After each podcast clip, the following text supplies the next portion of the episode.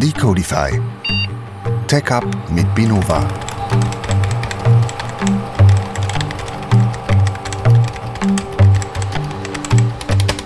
So, herzlich willkommen zu unserer zweiten Episode in unserer zweiten Staffel. Heute mit einem ganz besonderen Thema. War 1984 schon recht bekannt. Wer den Film Terminator kennt, der weiß, damals hat man schon drüber gemutmaßt, dass die Roboter irgendwann die Welt erobern werden. Jetzt sind wir fast an diesem Punkt angekommen. Und da wollen wir uns heute mal drüber unterhalten, über ChatGPT, das Tool, wovor nahezu alle sitzenden Berufsgruppen heutzutage Angst haben werden oder Angst haben. Und wir wollen heute mal ein bisschen Licht ins Dunkel bringen, ein bisschen diskutieren über das Thema ChatGPT, was kann's und was kann's nicht. Wir sind hier in der einer rechten Expertenrunde heute vertreten. Zu meiner Linken sitzt unsere immer noch bärtige Frohnatur Freddy. Hi zusammen. Hallo Freddy. Und zu meiner Rechten sitzt unsere Tech-Up-Krake Raffi. Raphael Schwarzenegger, heute stets bereit. ja, wie gesagt, heute wollen wir uns um das Thema ChatGPT kümmern. ChatGPT ist ja mittlerweile wirklich in aller Munde. Man liest überall, hm. egal wo man hinschaut, in jedem Forum, auf LinkedIn, überall. Jeder hat irgendwelche ChatGPT-Beispiele, wo er ChatGPT irgendwas gefragt hat und es kamen lustige oder auch nützliche Antworten. Meine Oma. Deine Oma hat gefragt? Sie nutzt ChatGPT. Ah, ah zum Brief schreiben. Schön. Oh, praktisch. Und heute wollen wir uns anschauen, hey, was, was kann ChatGPT und wie können wir es denn einsetzen? Womit ich zu meiner allerersten Frage komme. Chatbots gibt es doch jetzt wirklich schon seit Jahren. Also ich kann mich erinnern, ich habe schon vor, oh je, ich weiß nicht genau, wie lange es her ist, aber ich habe schon vor einigen Jahren, habe ich schon den ersten Chatbot auf einer Webseite gesehen und dort Fragen gestellt und habe dann eine mehr oder weniger gute Antwort bekommen. Was macht denn ChatGPT jetzt so besonders im Gegensatz zu einem Standard-Chatbot? Ja, also ich finde es gut, dass du gerade mit dieser Frage anfängst, weil ich finde es schön, dass wir auch so einen historischen Kontext für das ganze Thema bekommen. Genau, Chatbots, ja, das kennen wir schon lange. Also wenn man auf irgendeinen Online-Shop geht oder auf eine Dienstleister-Webseite, dann je nachdem findet man so eine Chatbot-Funktion rechts unten, smilet eine, so eine kleine Figur einen an und sagt Hallihallo und was willst du genau wissen bei uns? Äh, willst du Dokumentation lesen? Möchtest du irgendwas bestellen? Es gibt eine Hotline-Nummer. Und ja, dann äh, denkst du, ja, okay, das Ding ist interaktiv, ich type da mal was rein. Und dann merkst du einfach relativ schnell, das Ding reagiert relativ schlecht auf deine eigentlichen Fragen, weil du hast oft auch irgendeinen Zweck, den willst erzielen und das Ding äh, reagiert nicht so gut drauf. Und dann merkst du auch relativ schnell, ja, das Ding ist nicht Turing-Test äh, fähig, das heißt, es würde nie als Mensch sich ausgaben können, weil es so äh, ja, ähm, schlecht programmiert ist oder einfach nicht die Technologie aufbringt, so dass man irgendwie das Gefühl hat, hey, das ist doch ein äh, echter äh, interaktiver Mensch, wo, womit ich kann schwätzen. Und das ist vielleicht auch die äh, Grundthese von ChatGPT, die eigentlich genau das Paradigma versucht umzuschwenken und uns ein neues Zeitalter reinzubringen, wo genau so Interaktionen mit digitalisierten Tools auf ein ganz neues Level würde bringen. Einfach ein Wort, so äh, Chatbots oder die konventionellen, das ist einfach der regelbasiertes ähm, Decision Tree, wo da durchgespielt wird und wo halt aufgrund von dem dann eine Antwort liefert. Und ja, also das ist ein, ein Pattern, wo, glaube in Zukunft nicht mehr so zieht, jetzt gerade nach äh, der Einführung von ChatGPT. Genau, ähm, der Unterschied zwischen Chatbots und ChatGPT ist vor allem vom äh, schön herausgestellt, auf der Website haben sie vielleicht so eine Aufgabe, zum Beispiel wie als ein FAQ oder ein bisschen die, die Seitennavigation zu, zu unterstützen. Bei ChatGPT hält sich äh, im Gegensatz zu einem einfachen Chatbot um ein General Language Model.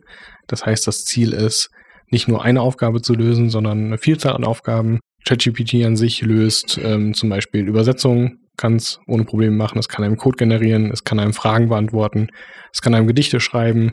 Eigentlich so ziemlich fast alles, was man sich mit natürlicher Sprache vorstellen kann. Mhm. Im Vergleich zum Chatbot, der natürlich eine ganz andere Funktion in der Hinsicht eigentlich hat. Also Berufsgruppe Übersetzer, höre ich damit, ist, ist raus. Wenn man Übersetzer ist, muss man sich jetzt was Neues suchen. ja, es gibt ja auch andere Tools zum Übersetzen wie DeepL zum Beispiel, wo mittlerweile auch jeder nutzt, wo viel bessere Qualität Office als Google Translate. Also ähm, ich glaube nicht nur Übersetzer, aber ja, unter anderem. Okay, vielleicht kommen wir auf die Berufsgruppen, können wir nachher noch zu, zu sprechen kommen. Was, was mich interessieren würde oder wird oder tut, ist, wie funktioniert denn ChatGPT jetzt eigentlich in der Praxis? Wie kann ich mir das vorstellen? Also effektiv hast du eine Web-Oberfläche. Es ist eine Web-Application, die aktuell von OpenAI zur Verfügung gestellt wird. Und effektiv kannst du es dir vorstellen wie ein ganz normaler Chat, wie man es damals von ICQ vielleicht noch kannte. Mhm. äh, du tippst einen Text ein und es kommt eine Antwort zurück. Die wird Token für Token generiert, also die kommt nicht in einem Schwall, sondern die kommt ja Stück für Stück. Und nachdem du dann äh, die Antwort bekommen hast, kannst du auch wiederum darauf antworten. Und wie es halt funktioniert, ist, dass du einen Input-Text reingibst und der ChatGPT versucht, dir ja, eine einigermaßen passende Antwort, würde ich sagen, darauf, darauf zu generieren und zurückzugeben. Und schön an dem Interface ist auch, dass du auch größere Text kannst reinschreiben. Das heißt, du musst nicht irgendwie, wie zum Beispiel bei einer Google-Suche, einfach irgendwelche einzelne Tokens oder Suchbegriffe reintippen, sondern du kannst wirklich prosaisch einen ganzen Satz formulieren, wo du deinen Gedanken auf Blatt Papier bringst.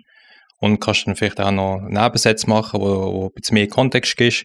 Und dann äh, generiert, wie der Freddy vorher gesagt hat, Token für Token eine Antwort, weil das ist halt die Funktionsart, wie das funktioniert, weil er macht eine Art Prediction, das heißt, er weiß gar noch nicht, was er genau will sagen, das heißt, das kommt Notice No.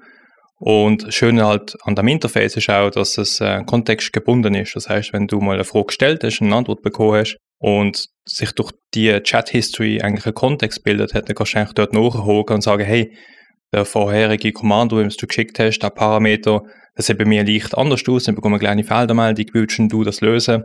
Dann kannst du genau so einen Satz formulieren, hey, ChatGPT, das ist nicht ganz richtig gesehen, kann mir doch sagen, was der andere Parameter ist. Und dann iteriert er, generiert wieder so eine Antwort, Token by Token und greift eigentlich vor und kennt eigentlich den ganzen Kontext. Und da hast du wirklich eine ganze Interaktion mit dem ChatGPT. Also ich habe mittlerweile, also ich nutze das ja täglich, ja, ich habe ganze Histories von Konversationen mit ChatGPT, wo ich wirklich genau wieder zurückgehe und sage, ja, was hat er genau gesagt? Ah ja, stimmt, nee, passt nicht, kann es anpassen und so weiter und so fort. Aber Raffi, darf ich fragen, hast du denn auch noch einen, einen richtigen Freund in der Realität oder ist jetzt ChatGPT, hat der dein, dein, deinen Kollegen abgelöst? Ja, also ich muss schon zugeben, wenn ich nicht mit ChatGPT äh, interagiere, dann mit Freddy und Freddy wiederum tut den ChatGPT fragen und schickt mir auf die Antwort. Also ich habe immer so eine Proxy dazwischen. Das heißt, wenn mal ChatGPT nicht erreichbar ist, und das passiert jetzt zumindest im Januar 2023 noch häufig, wir sind in der Anfangsphase, mittlerweile nutzt das ja alle. Und ja, das ist an eine Grenze gekommen, wo ich dann gerne auf Freddy ausweiche oder halt auf auch meine anderen Arbeitskollegen. Das hat sich bei uns in der Firma, glaube ich, auch langsam etabliert. Am Anfang jetzt ein bisschen so eine kleine Hürde gegeben, wo, wo, wo das Thema noch nicht so aufgegriffen war. Und mittlerweile ist es aber auch bei uns angekommen und ja, wir sind eigentlich happy, dass wir unsere Werkzeugkasten mit ChatGPT können ergänzen Ja. ja. Ja, kann ich eigentlich nicht zu erweitern. Ähm, ja. Ja. Kontext, Kontext ist immer ein schöner, schöner Stichpunkt, wenn es um ChatGPT geht. Ich programmiere gerade Quarkus mit Panache und falls man da mal eine Frage hat, kriegt man doch wirklich, wirklich, wirklich fast schon dokumentationsecht äh, die, die Informationen aus ChatGPT raus, ohne dass man sich ja, drei Klicks weiter in die Dokumentation bewegen muss, was schon echt, echt faszinierend ist. Das, das macht Google fast schon überflüssig, gell? In dem Fall macht es Google, ich würde sagen, sogar nicht nur überflüssig, sondern es, es spart noch extrem viel Zeit dazu. Mhm. Ja. Das ist auch meine Erfahrung. Also mittlerweile bin ich schon verwirrt, wenn ich auf Google bin und eigentlich nur simple äh, Suchtokens muss eingeben und mir muss zurück daran erinnern, wie dumm eigentlich Google ist in Bezug auf Suchbegriff, weil ja, da suche ich mir eine Dokumentation, das sind eigentlich zwei Suchbegriffe, Terraform, Doc und gebe ich vielleicht noch einen Modulnamen an und hoffe, dass gerade der erste Klick, den man macht, halt auf der Dokumentation ist. Und wenn es auf der zweiten Seite ist, dann ist das einem schon irgendwie, ist man schon überfordert und klickt halt wild durch die Pages durch und versucht die eigentliche Google Query wieder anzupassen. Bei ChatGPT ist der Iterationszyklus viel kürzer. Also wenn ich das Gefühl habe, hey, er liefert mir nicht die Antwort, die ich will, oder er hat es nicht ganz verstanden, kann ich einfach meine Antworten so ajustieren oder meine Frage so ajustieren, dass er das genau versteht. Was damit heisst, dass er immer äh, akkurate Antworten liefert. Also man muss halt schon ein bisschen Feingefühl zeigen und auch ja, mitdenken, was er genau meint. Aber trotzdem muss ich sagen, der Workflow ist bei mir viel optimierter und ich bin effizienter. Und ja, die einzelnen Steps, die ich habe in meinen, in meinen Aufgaben, sind einfach, das ist einfach genial. Also ich kann da gar nicht wegdenken. Also ich sehe schon hier, ist eine recht große Euphorie gegenüber ChatGPT. Ich will vielleicht mal die Euphorie ein bisschen dämmen und sagen, behaupte jetzt einfach mal, wenn jemand Google benutzt wie so ein Wiki, dann ist man mit Google schneller als mit ChatGPT.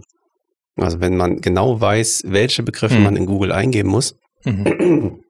sorry, man hat ja viel äh, oftmals so repetitive Arbeiten, Mhm. wo man immer wieder das Gleiche machen muss. Und wenn man dann genau weiß, wie ich das, was ich jetzt lösen muss, wie ich das in Google suchen muss, bin ich mit Google effektiv schneller als mit ChatGPT. Hm, Es kommt immer ganz stark auf die, auf die Aufgaben an, die man lösen möchte. Mhm. Wenn ich jetzt zum Beispiel die Aufgabe geben würde, mir zu sagen, welche Zertifizierungen es allgemein gibt für ein Thema wie zum Beispiel Data Science, wärst du mit Google auf jeden Fall nicht mit einem Suchbegriff und einer kurzen Recherche fertig, da du wahrscheinlich nicht die eine Website findest direkt, die alle, alle Informationen aggregiert.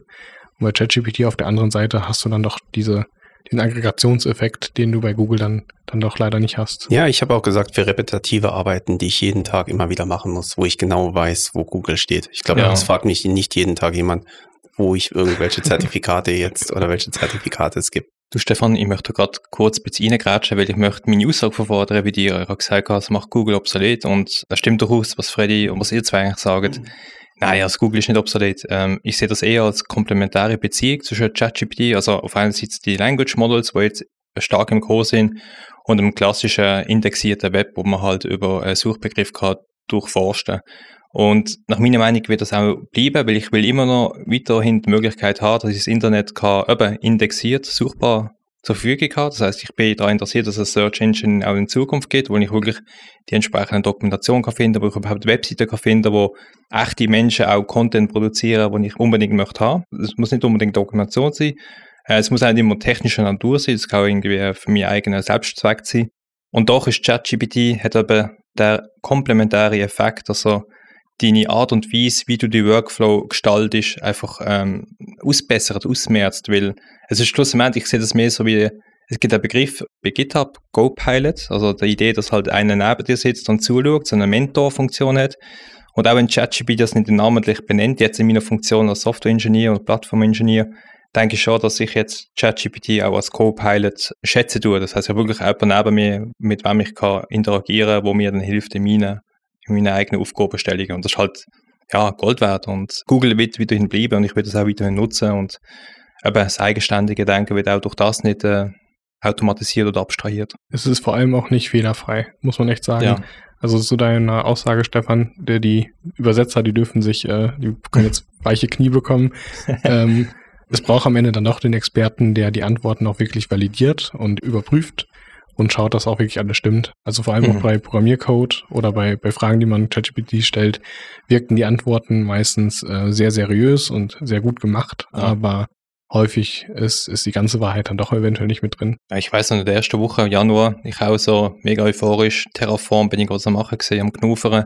Und da habe ich gemerkt, hey, ich brauche jetzt unbedingt so eine, ich habe irgendwie nach einem Flag oder eine Möglichkeit gesucht, irgendwas richtig zu provisionieren.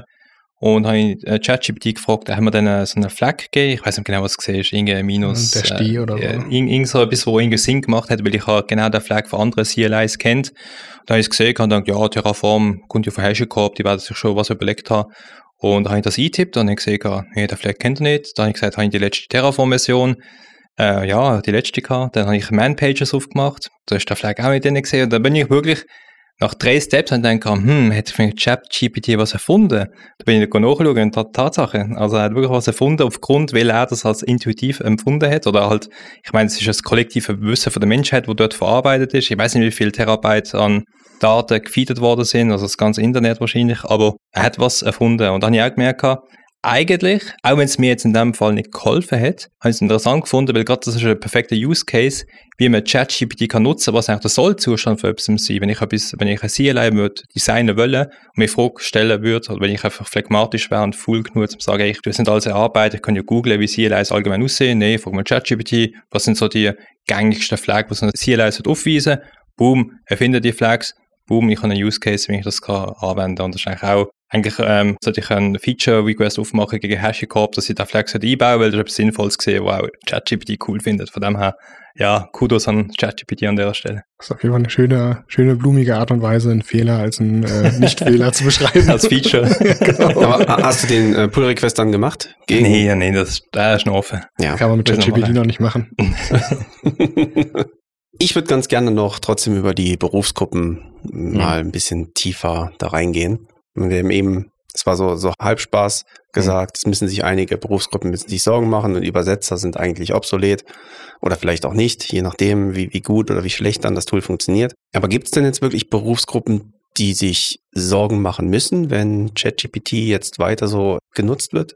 Ja, also ChatGPT insbesondere, da geht es in erster Linie um die Organisation von Text, also nicht irgendwie um Bilder. Viele im 2022 haben ja auf die Bildergenerierung AI geschwärmt und glaube, ChatGPT geht es wirklich um, um, um Prosa, um Text.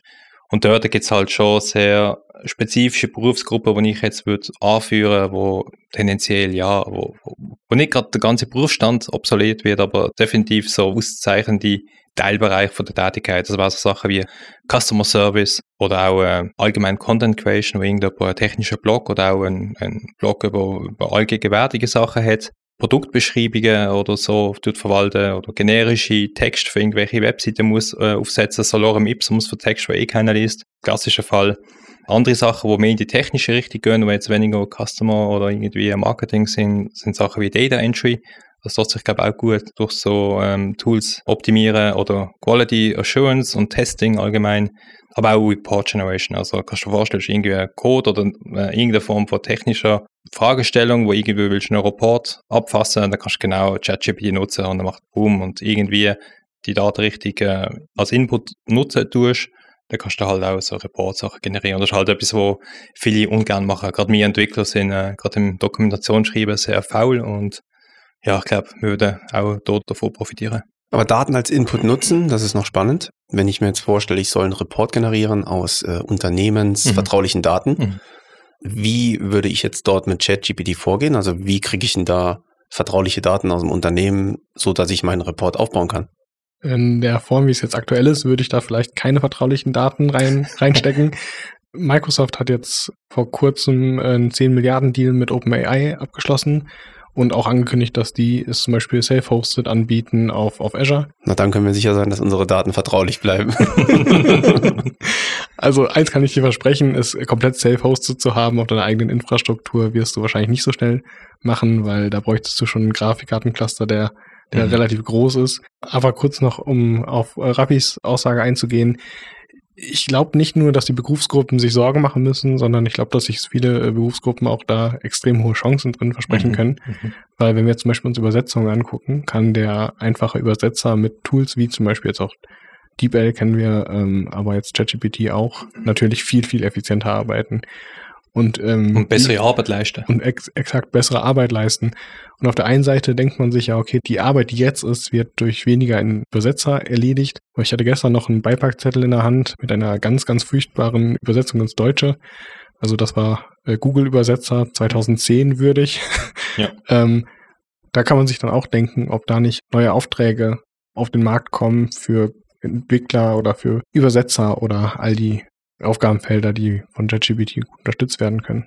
Ja, also ich würde auch da gerade einhängen und sagen, ich sehe auch ChatGPT mehr als Chance, als irgendwie äh, jobvernichtende Technologie, wo jetzt irgendwie jeder zweite durchsetzen und äh, Arnie Schwarzenegger um den Ecke kommt und alle abmuckst. Also ich glaube, von der Realität oder von der Wirklichkeit sind wir noch doch ein gutes Stück entfernt. Ich sage nicht, dass es unmöglich ist oder dass es nicht unvorstellbar ist, aber das ist definitiv nicht jetzt der Fall und auch nicht in den nächsten fünf Jahren sondern ja, bestenfalls, was passiert, ist einfach, dass die meisten Berufe davon profitieren, effizienter werden, sich auf das eigentliche Kernbusiness von ihrer Tätigkeit können fokussieren und schlussendlich auch mehr Mehrwert können generieren für die eigene Firma und für die eigene Entwicklung. Ich meine, jetzt durch ChatGPT sind die Iterationszyklen bei mir so kürzer geworden, dass ich schlussendlich auch mehr Informationen kann aufnehmen und durch die Informationsaufnahme bin ich auch zu einem kompetenteren Mitarbeiter geworden, zu einem kompetenteren Mensch und ich habe jetzt auch mehr die Möglichkeit, dass ich mir genau so Sachen kann erarbeiten kann. Ich meine, wenn ich jetzt irgendwie möchte etwas was, über was lernen, stelle vor, ich würde kein Java können und würde das Java lernen wollen, dann könnte ich einfach ChatGPT nutzen, wo ich gebe eine Antwort, ich mache das ein paar Mal und dann irgendwann setzt das auch bei mir ein und merke, hey, das bringt mir was, ich habe jetzt was gelernt, was ich vorher nicht habe können. Klar, wenn jetzt einer kommt und du darfst stupide ChatGPT nutzen und du darfst alles über transponieren und nicht, was er macht, dann sage ich, ja, okay, kann man machen, bringt zwar nicht viel, weil ja, man, man, man adoptiert das Tool ja gar nicht. Das ist wie, wenn man halt ja, andere Tools auch so ganz banal nutzt und eine Google-Suche macht und meint, der erste Eintrag muss richtig sein. Gerade bei politischen Themen ist das so. Also, du Google macht irgendein äh, Zeitgeschehen und meint, ja, der erste Eintrag wird schon richtig sein, der wird schon die Wahrheit erzählen und dann ist es oft nicht so. Und das ist genau der Effekt, der eintritt. Also das Mitdenken wird auch da in Zukunft noch eine äh, vordergründige Rolle spielen. Ja, aber wenn noch neun unten drunter stehen, die genau das gleiche erzählen, dann muss ja. es ja wahr sein. Eben. Also ich hoffen, hoffen wir, dass die Leute das Mitdenken jetzt lernen. Ich will noch ein bisschen an den Berufsgruppen äh, noch ein bisschen drauf rumreiten. Und zwar mache ich mir dort jetzt auch Gedanken um unsere Berufsgruppe selbst, und zwar um die Berufsgruppe Entwickler. Mhm. Ist ja mittlerweile durch ChatGPT ist ja das ganze Thema No-Code und Low-Code auch wieder recht geboomt oder hat recht geboomt. Was denkt ihr denn drüber? Wird es irgendwann mal eine Ablösung geben von Entwicklern durch irgendeine künstliche Intelligenz? Ich glaube, als in, äh, in unserem Feld, in dem wir sind, muss man sowieso immer dazu lernen. Ich meine, wir arbeiten Mhm. heutzutage mit Technologien, die teilweise keine vier Jahre auf den Buckel haben. Und ich äh, erinnere mich noch damals an einen Kollegen, da haben wir äh, einmal unsere komplette Firmeninfrastruktur mal kurz abgeschossen und mit Terraform wieder komplett hochgezogen. Mhm. Und er äh, entsinnte sich dann so in die Vergangenheit und sagte, ah, damals wäre man dafür noch in den, in den Serverraum gerannt und hätte Maschinen an und ausgeschaltet und Kabel vergesteckt und effektiv verschiebt sich, denke ich, der Schwerpunkt, wie Ravi auch schon gesagt hat, von unserer Arbeit, dass wir hoffentlich immer mehr zu Low-Code und No-Code Mhm. kommen und uns wirklich auf die, auf die, auf die Transformation konzentrieren können, die wir Mhm. eigentlich tun, wirklich auf die Business-Logik. So ein bisschen wie im, im, im Cloud-Umfeld von Kubernetes in Richtung Serverless, Mhm. ähm, was man ja aktuell relativ stark beobachten kann. Ähm, deswegen würde ich glauben, für die Leute, die flexibel bleiben und dazulernen und sich mitentwickeln, ist es eher eine Chance, als dass es uns obsolet macht. Ja, also ich sehe das genauso. Ich finde, was ein Softwareentwickler, und ich würde auch nicht nur das auf Softwareentwickler einschränken, sondern allgemein die tech-affinen Berufsstände, wo neue Technologien mit umgehen. Schlussendlich sind das ja Leute, die ganz komplex sind und sich die ganze Zeit ändern, die Landschaft von Technologien navigieren. Und was die eigentlich auszeichnet, sind ja weniger die Hard Skills, die sie schlussendlich haben. Ich meine, wir sind alle mal der Anfangsschule gewesen von einer gegebenen Programmiersprache. Ich meine, da denke ich gerade an Golang, wo wir uns alle relativ schnell können aneignen weil einfach ähm, das irgendwie gepasst hat und es ist einfach gegangen, weil man halt die, die Grundbausteine kennt hat. Und das ist eigentlich ähm, ein No-Brainer für uns, dass man halt auch neue Technologien adoptiert und nutzt. Und das ist vielleicht nach meiner Meinung auch so ein Erkennungsmerkmal von, von technischen Berufen, insbesondere halt Software-Ingenieur, wo halt sich die ganze muss mit neuen Technologien damit umgehen können. Da muss auch das Paradigma vertreten, dass man halt, dass sich Paradigmen die ganze Zeit ändern, dass man halt neue Sachen lernt. Und ich finde auch der Gedanke sehr schön, was du, Freddy, gesagt hast, vielleicht wenn man das ein bisschen ummünzt auf den Gedanken von das Navigieren von Abstraktionsebenen schlussendlich. Also wenn man von Kubernetes auf Serverless geht, dann äh, tut man ja schlussendlich die Abstraktionsebene erhöhen und geht auf eine höher gewichtete oder qualitativ höhere Abstraktionsebene. Und der Schritt oder die Reise nach oben, das ist eigentlich nichts anderes, als dass man halt ein bisschen umdenkt und dann halt genau alte Patterns einfach auf eine andere Ebene anwendet. Und das ist das, was wird bleiben, unabhängig davon, wie viel Code man schreibt oder wie viel Hard Skills man jetzt im, im Einsatz hat. Also vielleicht, Stefan, zum einfach die Frage vielleicht an dich zurückgeben. Was denkst du, wo, wo die Reise angeht? Also ist das etwas, wo mir jetzt meine Angst davor haben, oder wie, wie siehst du das eigentlich? Jetzt auch als ja, ähm, Manitou von der Firma und Inhaber und ich meine, du bist auch so ein bisschen das Leitbild von uns allen. Also ich glaube, deine Meinung zählt auch. Also ich persönlich mache mir keine großen Sorgen drum. Mhm. Ich denke, wie ihr schon gesagt habt, es zählt nicht nur die Syntax, die man schreibt, sondern es zählt auch die Kommunikation zwischen den verschiedenen Stellen. Also wenn ich jetzt guten Code schreiben will, brauche ich irgendeine Kommunikation mit dem Fachbereich, muss mich mit denen austauschen. Was sind die Anforderungen? Was ist genau gewollt? Und wie kann ich das dann umsetzen nachher wieder in Code? Und ich glaube, diese Beschreibung, wenn man wirklich beschreiben will, dieses genaue Problem so genau irgendeiner künstlichen Intelligenz beschreiben will, dass dort der richtige Code dabei rauskommt, ist man, glaube ich, sogar schneller, Code zu schreiben, als das im Fachbereich so zu beschreiben, dass nachher das Richtige rauskommt. Ja. Das ist so meine Meinung dazu. Von daher, ich, ich gehe wie ihr davon aus, nein, Entwickler wird es noch lange, lange geben. Also auf jeden Fall so lange, bis ich in Rente bin und dann. Ja. es ist auch naiv zu glauben, dass ein Entwickler einfach nur Programmiercode die ganze Zeit schreibt und das irgendwie, dass er sich auszeichnet, dass er einfach Linie per, für Linie tut schreiben. Ja, nein, Und wir machen viel mehr. Tag. Wir trinken ja. Kaffee, wir, wir machen Pause, Wir wir essen Döner. trinken Bier. Also ja, das auch noch. Genau. Aber wie sieht denn jetzt die, die Zukunft von ChatGPT aus? Also wir wissen jetzt gerade, es ist in Kinderschuhen. Es wird sicherlich in den nächsten Jahren wird noch was passieren. Es wird noch viel wachsen. Es wird noch einiges, einige Überraschungen geben in dem Umfeld. So zu meiner Einstiegsfrage oder zu dem, was ich am Anfang gesagt habe, werden denn die Computer, werden die bald die Welt regieren oder wie sieht das aus? Ja, ist äh, natürlich schwierig, da Vorhersagen zu machen. Wir hatten Microsoft schon angesprochen. Die wollen ChatGPT bei Bing mit ein, einpflegen. Ähm, gleichzeitig. Gleichzeitig gibt es natürlich noch andere Sachen. Raffi hat schön äh, Bildgeneration, glaube ich, oder Image Mhm. Generation angesprochen. DeepMind, also von Google, die haben Sparrow im, aktuell im, im Kontext gerade, was genau dasselbe macht. Nvidia hat auch, ist da auch relativ stark auf der, auf der Bildfläche. Da wird, glaube ich, in der Zukunft noch extrem viel passieren und extrem interessante Sachen passieren. Ich glaube, OpenAI hat jetzt mit ChatGPT als erste gezeigt, wie Mhm. Bahnbrechend da doch kleine, kleine Tools und Änderungen sein können. Und ich, ich persönlich bin super gespannt, was auch in der 3D-Image Generation, was wir da so in den nächsten Monaten und Jahren alles sehen werden. Ja, also ich möchte auch keine großen Vorhersagen machen. Also ich bin äh, weder Tech-Prophet noch ähm, AI-Prophet, aber was ich einfach sehe, ist, dass wir am äh, Wendepunkt sind. Also ich sehe die Entwicklung jetzt äh, mit ChatGPT durchaus als äh, Meilenstein an in der Voranschritte von, von der, wie sagen wir das, Tech-Age, vielleicht kann man das nennen. Und in der Tech-Age hat es auch mal eine Revolution gegeben, damals um Millennium herum, wo Search Engines rausgekommen sind. Also ich glaube 1997 hat Google erste Search Engine an den Start gebracht, wo auf das ganze Internet indexiert hat und die Möglichkeit geschaffen hat, dass man einfach per Suchbegriff das Internet kann durchforsten und parsen und Informationen finden. Das hat natürlich vieles einfacher gemacht. Ich meine, die Leute, die irgendwie noch Java-Versionen als Dokumentationshandbücher auf dem Büroregal stehen haben, haben gedacht, ja, das wird schon passen. Ich meine, es geht ewig lang, bis die Webseite mal ladet mit ihrer ganzen Dokumentation. Jetzt sehen wir heutzutage, wo wir sehen, es ist ganz unüblich, dass man überhaupt nur so ein Buch umeinander stehen hat. Wir gehen direkt ins Internet. Und genau an so einem Scheitelpunkt stehen wir heute. Also ich glaube, ähm, das hat sich jetzt demokratisiert. Das ist nicht irgendetwas, wo sich ein paar Nerds damit beschäftigen, sondern es ist jetzt bei allen angekommen. Jeder hat von sich schon Bilder generiert, jeder hat schon mit ChatGPT irgendwie einen Brief geschrieben.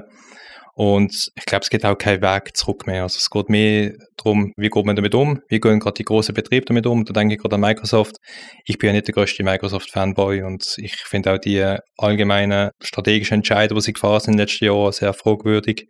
Obwohl sie auch viel in die Open-Source-Welt investiert haben, bin ich doch immer sehr skeptisch. Ich meine, MS Teams ist einfach der schlechteste Software, den ich kenne.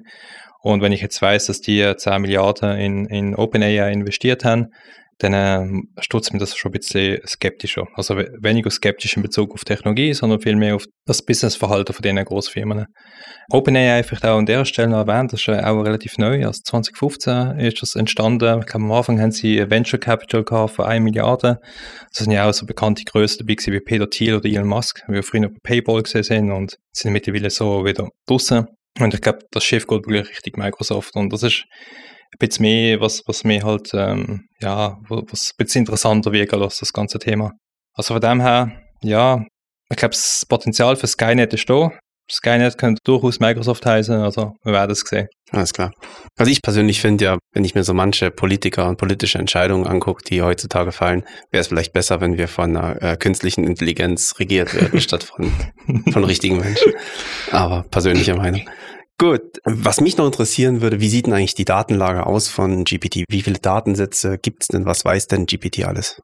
Ja, also ich habe selber ChatGPT gefragt, was er denn so meint, wie viele Daten gefeedet worden sind. Haben wir gesagt, ja, das weiß er selber nicht genau. Das ist noch interessant. Also das ist vielleicht ein guter Turing-Test, um herauszufinden, ist das Ding denn lebendig oder nicht. Also er weiß nicht, wo er herkommt. Das ist mal ein typisches Feature von einem Mensch, dass man gar nicht weiß, wo man herkommt, wer man ist wo man angeht, oder? ChatGPT weiß es offensichtlich auch nicht. Ich habe Zahlen gefunden, die ich auch jetzt fragwürdig finde, von 570 Gigabyte. Das wären so 300 Milliarden Wörter, sagt man. Ich bin auch recht skeptisch, gerade mit dem Hintergrund, dass halt andere Language Models viel größere Daten gefeedet bekommen haben. Scheint mir jetzt auch ein bisschen wenig. Und 570 ich vermute, das ist viel mehr. Also ich, Ja. ich, ich, ich, ich bin stark der Auffassung, dass das Ganze oder das größte öffentliche Internet genutzt worden ist. Also gerade so alle Wikipedia-Artikel, die größten News-Seiten und, und Dokumentationen. Sicher Stack Overflow muss auch drin sein. Also definitiv. Vielleicht ist auch das Internet nur 570 Gigabyte groß.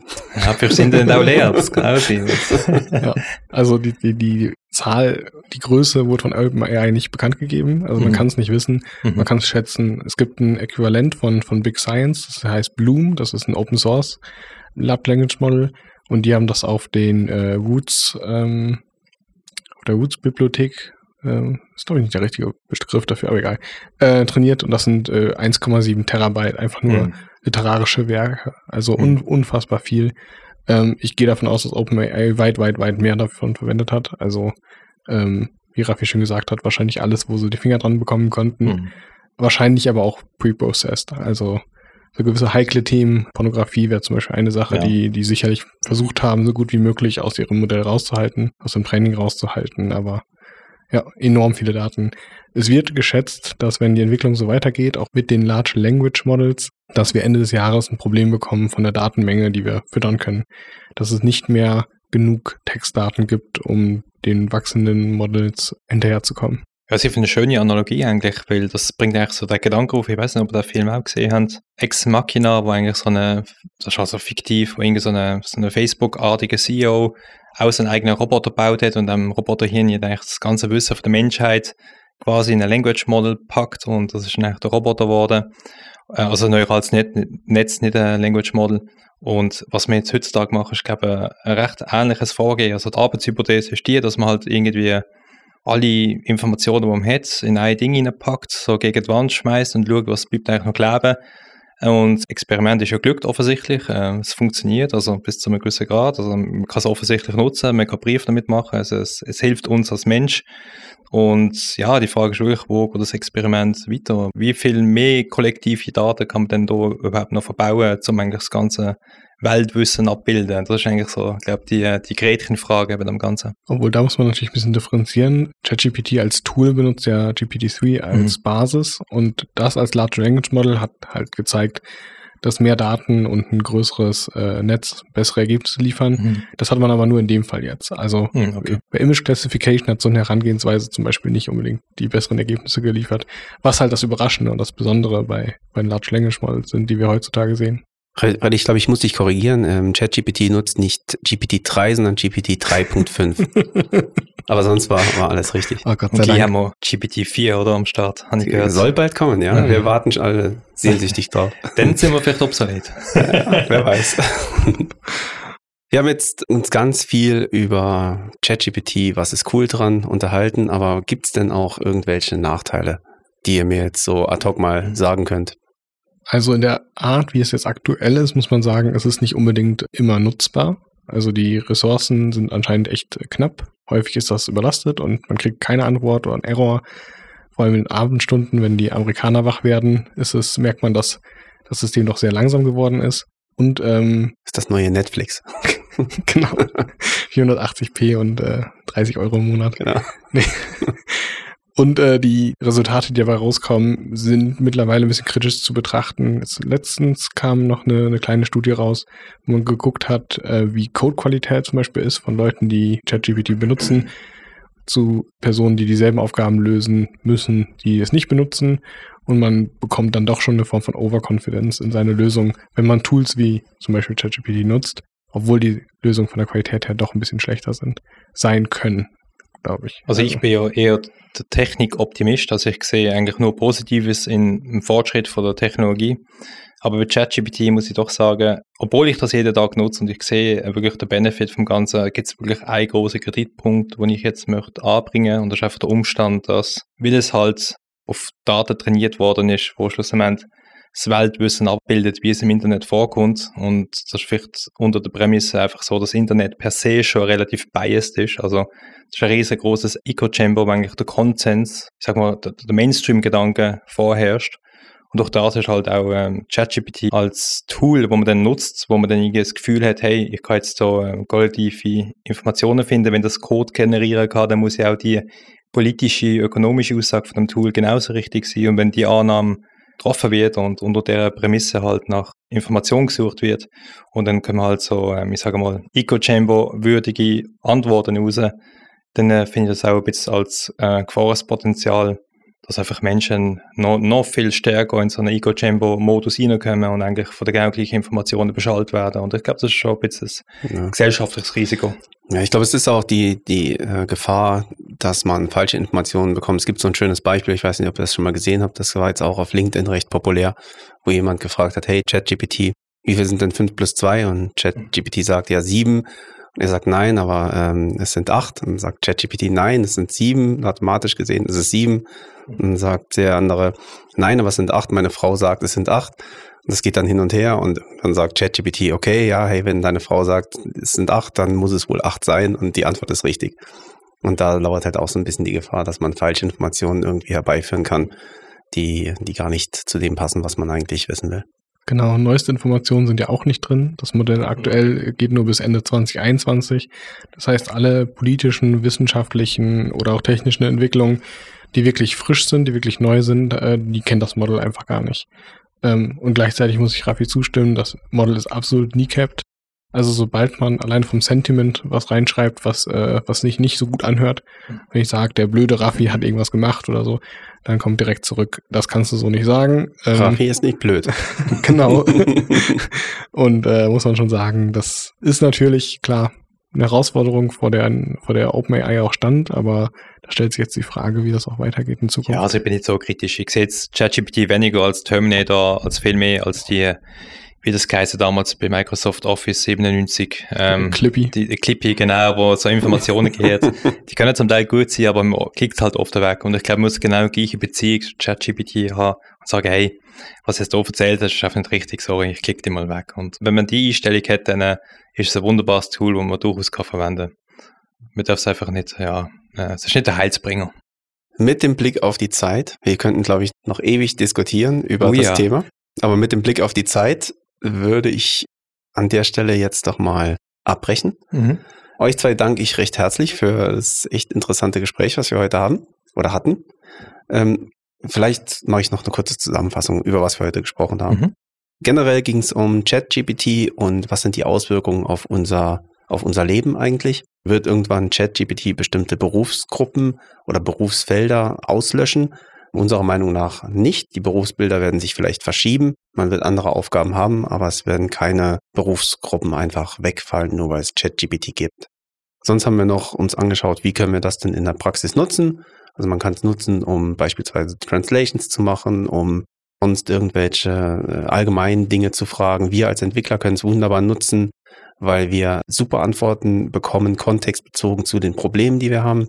Und haben uns auch noch angeschaut, wie sind denn so die Ausblicke von ChatGPT? Also was erwartet uns in den nächsten Jahren und sind dort wirklich gespannt auf GPT-4, wenn das kommt, was, was es dort für Neuerungen gibt und lassen uns da auch wirklich überraschen. Genau. Nachteile haben wir auch noch ein paar gesehen. Nicht viele, aber es gibt welche. Also ganz großes Thema ist einfach auch die Verfügbarkeit aktuell, die Skalierbarkeit von OpenAI. Da müsste noch viel gemacht werden, weil die Hälfte der Zeit ähm, bekommt man nur sehr langsam Antwort oder gar keine Response von der Webseite. Und auch die Datenintegrität ähm, steht noch unter Frage, weil man nicht immer die Antworten bekommt, die vielleicht wahr sind oder ganz stimmen. Ja, ähm, als letztes hätte ich noch eine Off-Topic-Frage für euch. Mhm. Und zwar wäre die heute, ist aus ChatGPT, by the way, hat mir die Frage generiert und deswegen weiß ich auch nicht, ob die Antwort 100% wahr ist, Okay. aber ich gehe davon aus. Ähm, die Frage ist, wann wurde die erste Computermaus von wem erfunden und was war an ihr besonders? Ähm, ich glaube, zu meinen, das zu wissen. Jetzt ist die Frage, jetzt müssen wir halt so denken, wie ChatGPT denkt. Wir haben ja vorher festgestellt, der wird ja aus dem kollektiven Bewusstsein generiert. Das muss irgendetwas Macintosh gewesen sein, Apple II, ähm, ich sag 1974. Ähm, was hast du gefragt, aus welchem Grund das gemacht worden ist? Nee, was an ihr besonders war. Was ihnen besonders war? Und von wem? ähm, die zwei Maustasten gehabt und die haben wir können bewegen. Okay. Das ist besonders gewesen, ja. Okay. Freddy? Mm, Ich meine, die erste Maus war ein bisschen früher, die war 63, meine ich. Und zwar das Besondere war daran, dass sie nur XY-Achse bewegt war, Hm. war mit einem mit einem Drehknopf. Also, du möchtest also, Pong oder sowas.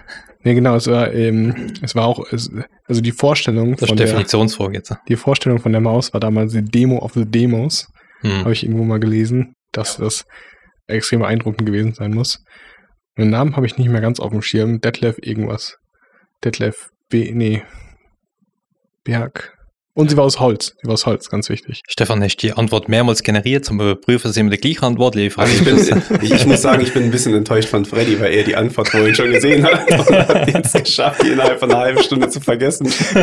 Aber ich habe nochmal nach bei Wikipedia nachgeguckt und Okay. äh, ist echt interessant gewesen. Ja. Also ich löse auf. Die erste Computermaus, die wurde 1964 von Douglas Engelbart entwickelt. Ah, damit. Und sie bestand aus Holz und hatte nur eine Taste. Oh, wow. Genau. Hätte sich die durchgesetzt auf dem Markt. Oder? Wie wir sehen nicht, nein. Ja, danke ChatGPT an der Stelle. Also Ja. danke euch für, Ja. das, äh, für den interessanten Podcast. Danke Ja. an unsere Zuhörer fürs Zuhören. Ich glaube, heute hatten wir ein bisschen länger als sonst. Und ja, wir wünschen euch alles Gute und Bleibt bis uns bald. gewogen, ja. Bis zum nächsten Mal. Bis dann. Tschüssi. Ciao. Solltet ihr Ideen oder Verbesserungsvorschläge haben oder auch wenn wir mal was Falsches erzählt haben, so würden wir uns über euer Feedback freuen. Dies könnt ihr uns entweder direkt per Mail an decodify.binova.com oder über unsere Homepage binova.com/decodify zukommen lassen. Auf unserer Homepage findet ihr auch noch weitere Informationen rund um Binova und das gesamte Team. Der Podcast erscheint übrigens immer am ersten Mittwoch im Monat. Das war der Podcast Decodify. Tech Up mit Binova. Idee und Konzept Binova Schweiz GmbH. Aufnahme und Producing Sprecherbude in Basel.